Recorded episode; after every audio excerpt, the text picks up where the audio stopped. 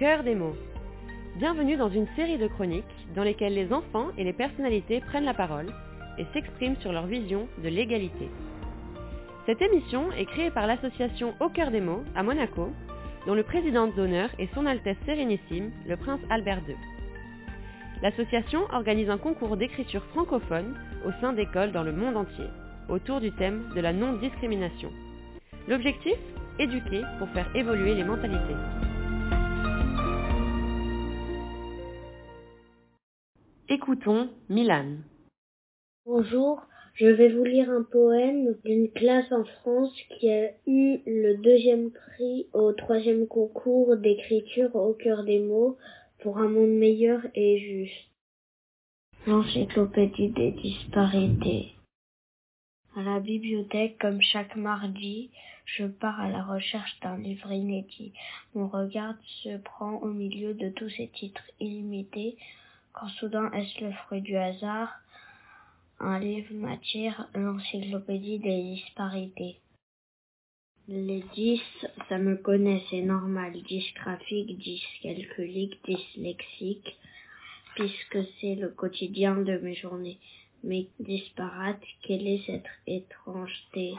Le mot disparité me sera-t-il révélé dans ce livre? Sur les différences, le chapitre sur l'inégalité homme-femme commence. Je décide de lire un premier fichier qui aborde certain nombre de clichés.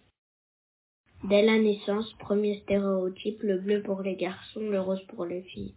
Moi, c'est plutôt le vert. Les femmes au ménage, les hommes au bricolage. Moi, je préfère le jardinage. Pour lui, c'est devant la télé. Pour elle, c'est avec le bébé. Moi, j'aime mieux les jeux de société. Encore aujourd'hui, même dans les ménages, c'est encore la guerre des couples chéris entre celui ou celle qui doit faire le repassage ou celui ou celle qui aura la corvée des lits. Le pire se retrouve aussi dans les loisirs. On ne peut pas toujours se faire plaisir, au risque de voir les autres en rire.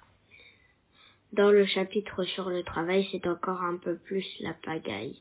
Pour elle, son salaire, c'est encore la misère. Pour lui, les congés paternité sont toujours limités. Je me prends à rêver d'un monde libéré de toutes ces différences pour être libre d'être dans un monde sans inégalité, libre de penser sans préjugés, libre d'agir selon ma volonté. Enfin, je referme ce livre achevé en espérant un jour peut-être être libre de ces disparités.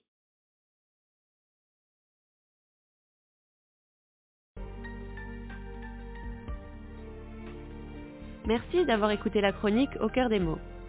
Retrouvez-nous pour le prochain épisode et entre-temps, rendez-vous sur notre compte Instagram au cœur des mots